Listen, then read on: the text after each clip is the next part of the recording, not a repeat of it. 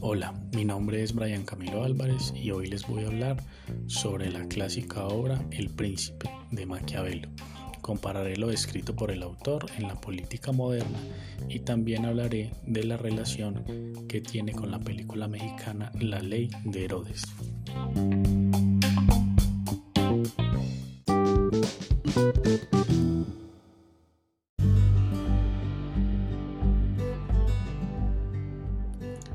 Lo primero que les voy a contar es cómo la obra cambió mi percepción de la ciencia política y de qué modo me sirvió para mi aprendizaje como politólogo. Y es que durante mi vida siempre he visto la política como la forma de aplicar una tesis o unas tesis políticas a la realidad.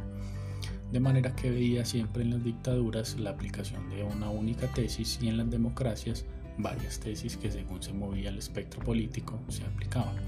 Ahora, Luego de leer a Maquiavelo, veo que la política, o la política exitosa al menos, tiene mucho de pragmatismo, es decir, que aunque el político que esté a cargo tenga una ideología particular, las decisiones que toma están ligadas al contexto y al tiempo.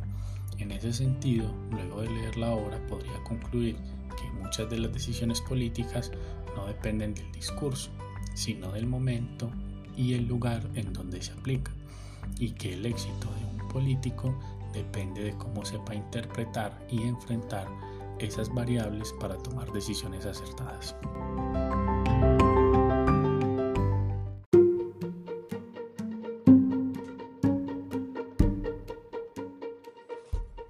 Bueno, ahora hay dos conceptos que considero son aplicables a la realidad política del mundo actual. El primero es el que menciona Maquiavelo en el capítulo 19 de la obra cuando habla de manejar el secreto en la información. En este capítulo Maquiavelo describe que el príncipe debe guardarse cuidadosamente de todo aquello que pueda hacerlo aborrecido o menospreciado. El mejor ejemplo de estos secretos que deben guardarse o no, según sea el caso, es la reciente revelación que realizó Estados Unidos por petición del gobierno argentino, donde desclasificaron archivos sobre la última dictadura militar en Argentina.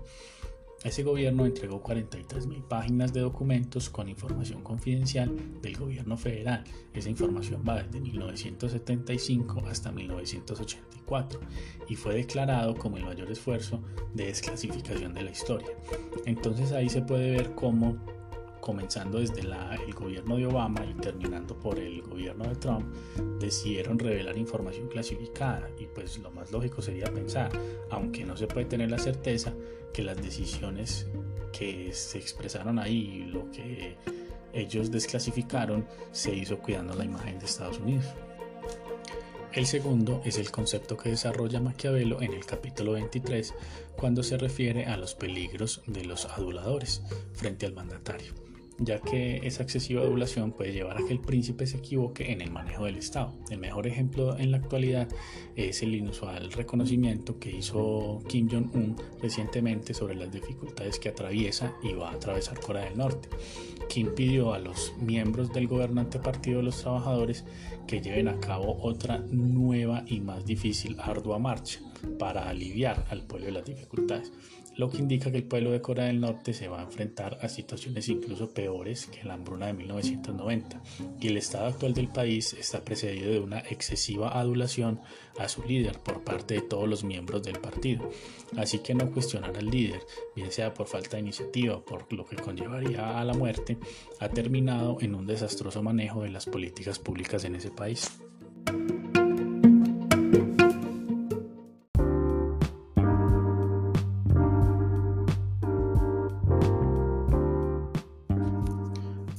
Concepción política de Maquiavelo es ante todo considerar la política como adversidad y como conflicto. Y los dos referentes esenciales de su tratado se dirigen al problema del uso del temor y el miedo por un lado y del otro el uso de la bondad para conseguir el amor del pueblo.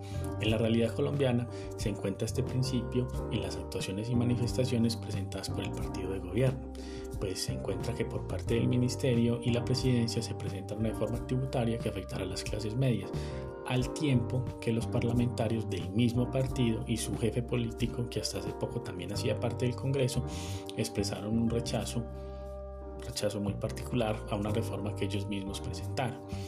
Y en ese sentido, algo en lo que ya la mayoría de los colombianos, creería yo, hemos identificado como un esfuerzo de presentarse como los salvadores de un malvado gobierno que curiosamente ellos mismos patrocinan. Y entonces se ve como ellos quieren darse por un lado de malos y por otro lado de buenos para equilibrar esa balanza.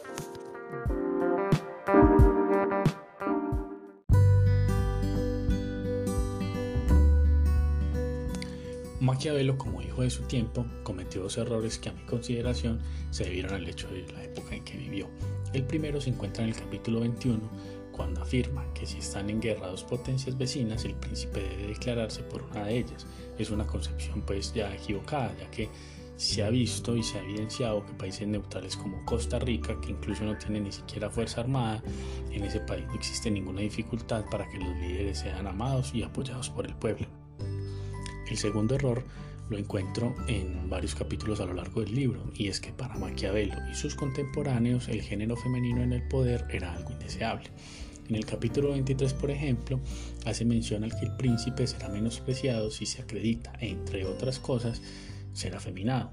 Y la muestra de ese error se encuentra en el manejo que le dieron a la crisis de la pandemia países liderados por mujeres como Nueva Zelanda y Dinamarca.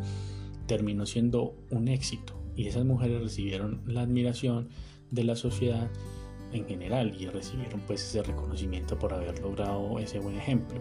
Ah, muy a diferencia, por ejemplo, de países como Estados Unidos y Brasil, que fueron liderados en ese momento histórico por hombres que encarnan lo que clásicamente se entiende como todo lo masculino y fueron puestos en evidencia sus malas prácticas.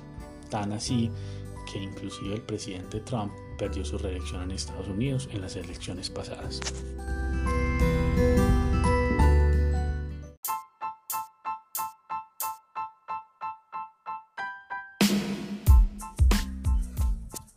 Ahora por último, la relación que tiene la película mexicana, La Ley de Herodes, con la obra de Maquiavelo es que se inspiraron en el príncipe para que el personaje hiciera todo de la peor manera. Primero, al, poner, al poder llegó por medio de la fortuna, lo que ya de plano hacía muy difícil las cosas. Luego, estando en el poder, comenzó a presentarse como alguien falto de carácter, al punto que nadie lo respetaba como autoridad. Después de eso se transformó en todo lo contrario y se hizo odiar por todos. Cambió las leyes para instaurar un montón de impuestos que terminaron por asfixiar a todos los pobladores y creando una revuelta en su contra. Así que parece que Juan Vargas hubiera reído el príncipe completico, pero para llevarle por completo la contraria a Maquiavelo.